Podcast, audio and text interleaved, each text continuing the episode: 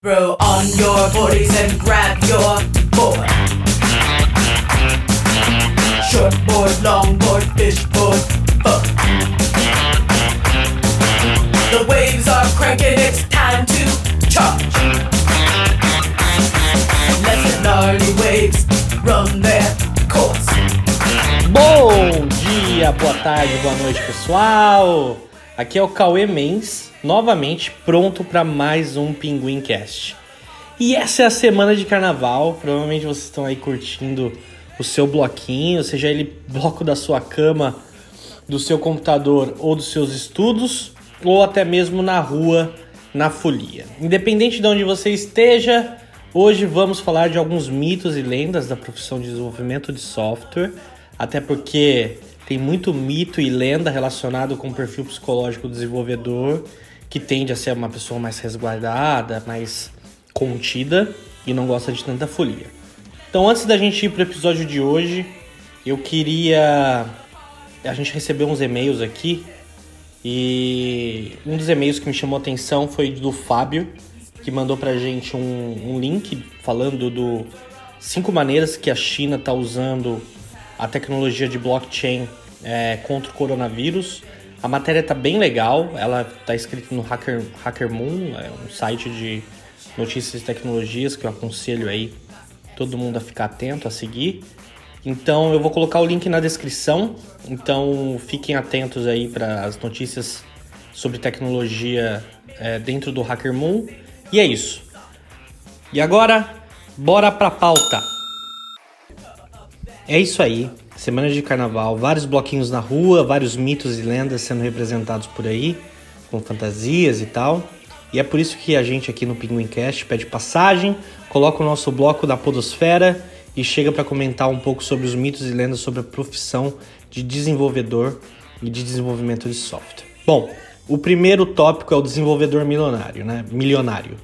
É, isso me faz lembrar de quando eu estava na faculdade estudando e pensando que quando eu me formasse eu ia ficar rico, ia em, em pouco tempo, ia ficar igual o Bill Gates ou Steve Jobs e que inventaria qualquer coisa e viveria feliz e contente na minha mansão lá no Vale do Silício. Isso mesmo, eu acreditava que morar no Vale do Silício e trabalhar e ficar rico por lá era um dos grandes objetivos como desenvolvedor de software. Mas enfim, saí da faculdade, consegui o meu segundo emprego e, meu, sem essa de ficar rico.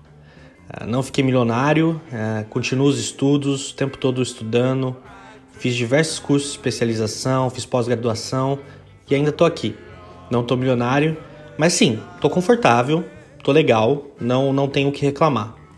E a porcentagem das pessoas que ficam ricas com tecnologia, ela pode ser até um pouquinho maior aí, fora da curva tradicional é, de outras profissões. Porém, ela não é uma constante. Então a gente não pode é, se cobrar esse tipo de coisa, esse tipo de situação. Então a primeira dica é não se iluda com esse mundo. Na média, é, dá para ganhar bem sim, trabalhando, estudando. Desenvolvimento de software faz com que você tenha que estar tá em constante atualização. Então, mais uma dica, né? Foque em empresas que valorizam esse, essa profissão, que topam os desafios de mudanças e atualizações dos profissionais. Mas não se escandalize se a maioria das empresas fizer o contrário. Tente você mesmo por fora. Curiosidade deve ser uma marca bem latente de quem trabalha com tecnologia. Então, seja curioso.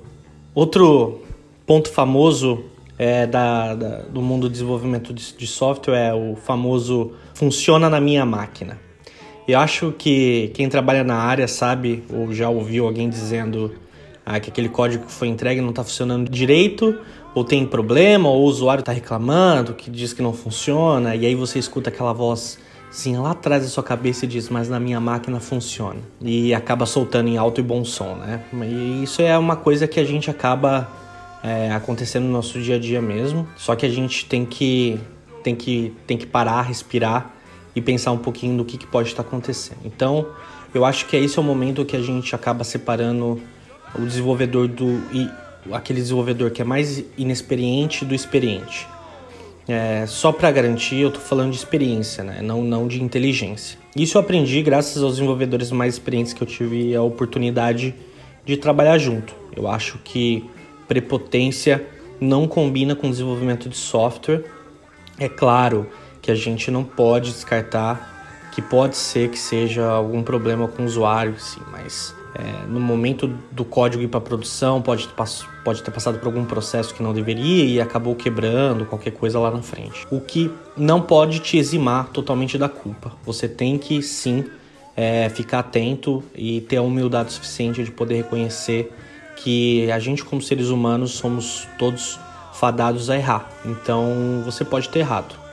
Então escute o usuário, pergunte para ele o que não está funcionando, Seja humilde, reconheça internamente o que você pode ter feito de errado.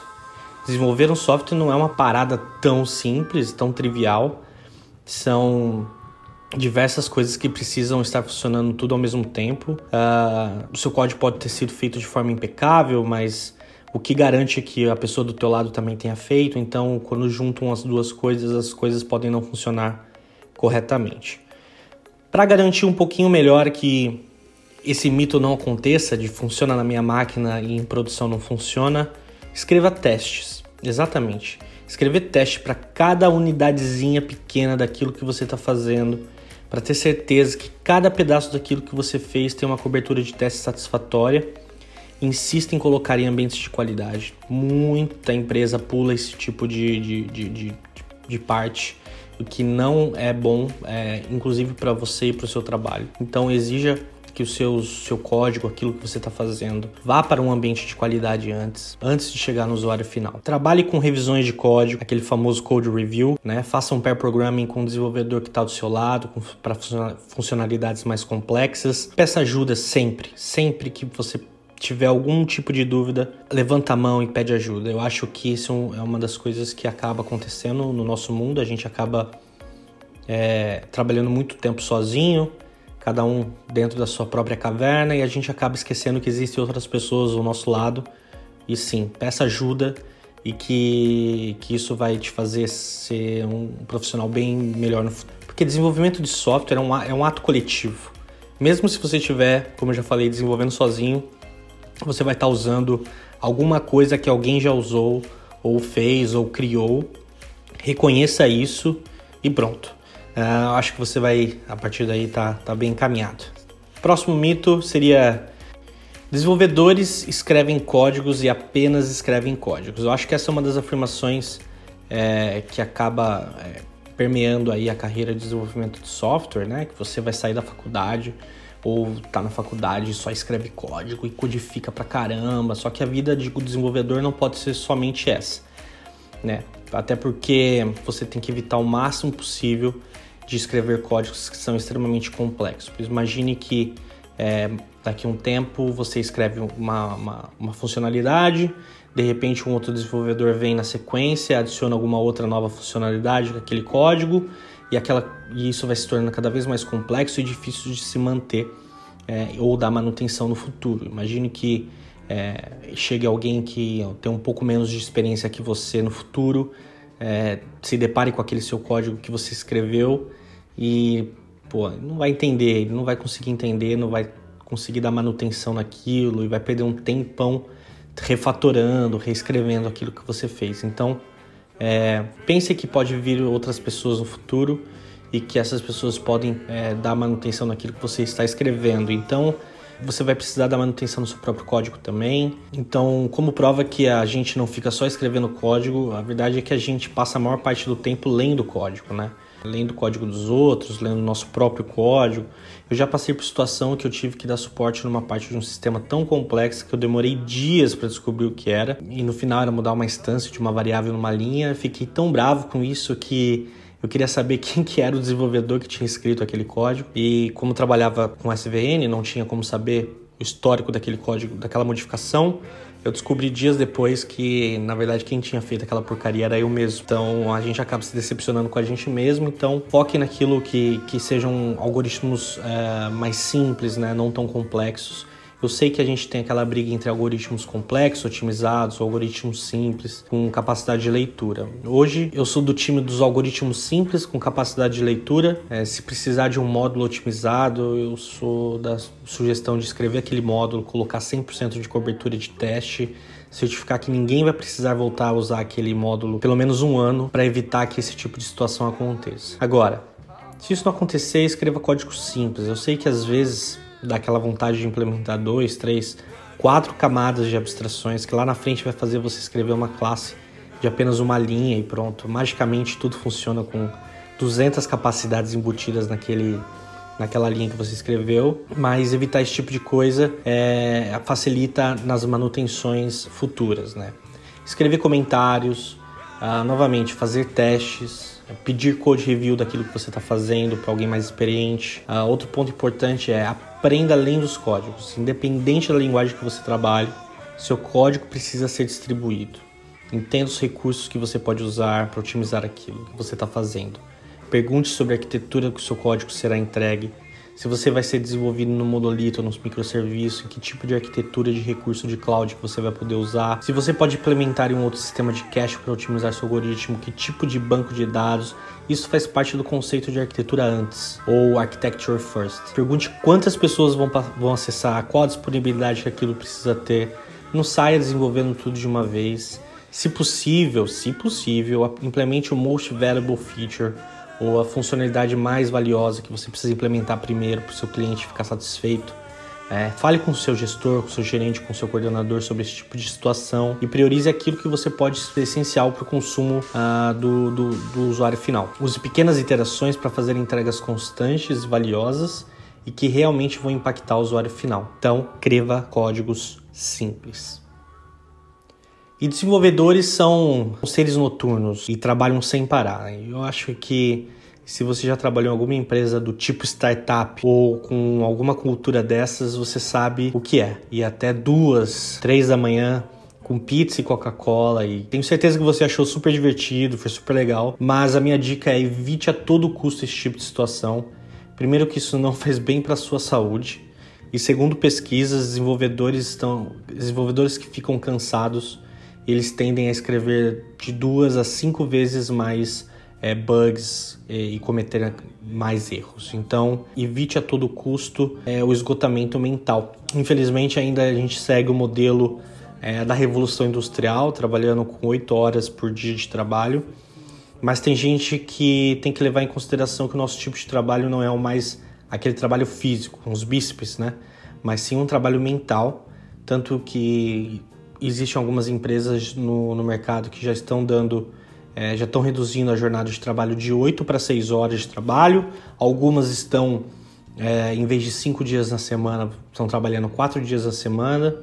E essas experiências, elas estão mostrando que é, isso pode realmente aumentar a produtividade da empresa. Eu sei que isso pode ser uma, uma utopia nesse momento, nas nossas vidas, mas enquanto esse modelo não chega na, na, na empresa que você trabalha, priorize sempre o seu descanso.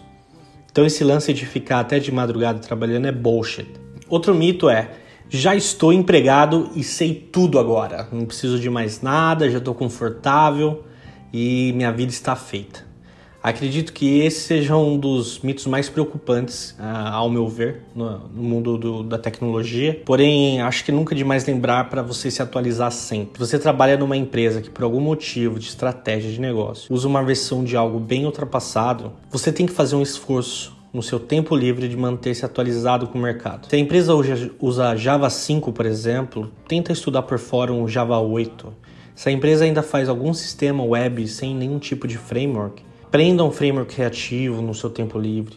Hoje, a facilidade de conseguir bons treinamentos online, gratuitos, ajudam a gente a manter-se atualizado. São pequenos investimentos que precisamos fazer o tempo todo em nossas carreiras como desenvolvedores. Foque em outras tecnologias, mergulhe um pouco na cultura DevOps, entenda é, não só fazer um bom código, mas como entregar ele, como entregar ele bem, automatizar o máximo possível de coisas, pois uma característica latente do desenvolvedor, pelo menos no caso das maioria das pessoas que eu conheço, é um pouco da preguiça. Então, aprender a automatizar e, fa e facilitar a, a, sua vida com processos rotineiros e diários é, que podem ser automatizados. Então, é, tente aprender um pouco mais dessa cultura DevOps, de como entregar o seu código automatizado, testado, numa esteira de, de entrega automatizada. Ah, existem diversos cursos online para isso, em diversas plataformas online. Na descrição do episódio eu vou deixar alguns com preços bem cômodos e acessíveis. Continuar estudando é uma das tarefas que vão ser sempre necessárias é, nesse campo.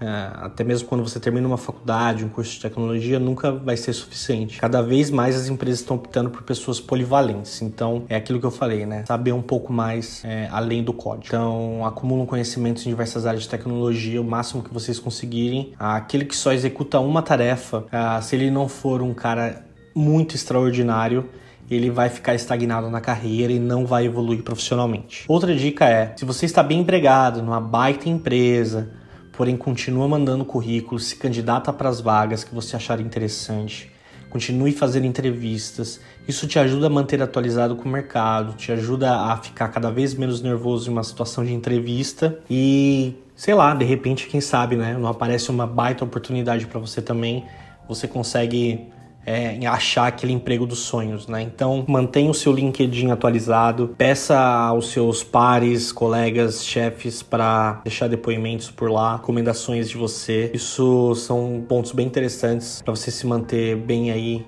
é, na crista da onda do, do mercado de trabalho.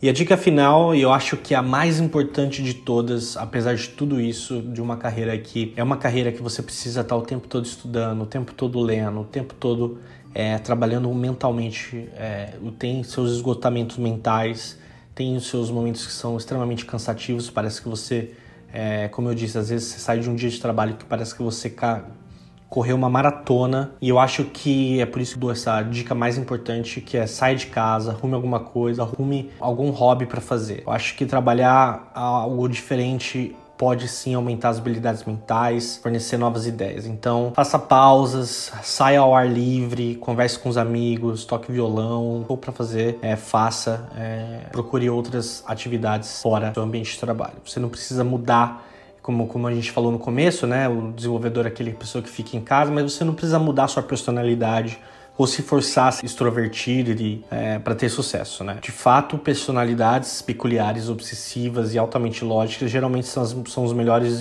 engenheiros de software. Mas se você for o maior engenheiro de todos os tempos, ainda vai precisar trabalhar com outras pessoas, estabelecer relacionamentos com gestores, mentorias, vai ter que ainda continuar fazendo entrevistas de trabalho, criar, vai ter que criar sua rede. Felizmente, é aqui que grande parte dos desenvolvedores lutam. É, o resultado de más habilidades sociais acabam uh, vendo as oportunidades passarem por eles. Então, aumentar a qualidade do seu produto pessoal não garante o seu sucesso. Precisará trabalhar para se conectar com outras pessoas, para construir uma ótima carreira. Sua rede social é como você obtém referências para os novos empregos. Ótimas avaliações de desempenho que levam a promoções, comunicação clara que leva a clientes felizes, satisfação no trabalho e de trabalhar com colegas de equipe que você gosta e muito mais. Passei muito tempo discutindo esse ponto. Uh, me perdoem se parece ser mal elaborado, mas saiba que Apenas as habilidades técnicas não o levam aonde você desejaria na sua carreira como desenvolvedor. Em vez disso, para passar para posições de liderança ou trabalhar em empresas legais, você precisará de habilidades sociais. Há uma razão pela qual a maioria das entrevistas de emprego inclui sempre uma avaliação de ajuste de cultura, mesmo que você é, não almeje posições de liderança ou um novo emprego. Os humanos são animais sociais, então ter um bom relacionamento com seus colegas de trabalho, amigo, etc., é fundamental para você ter uma vida feliz.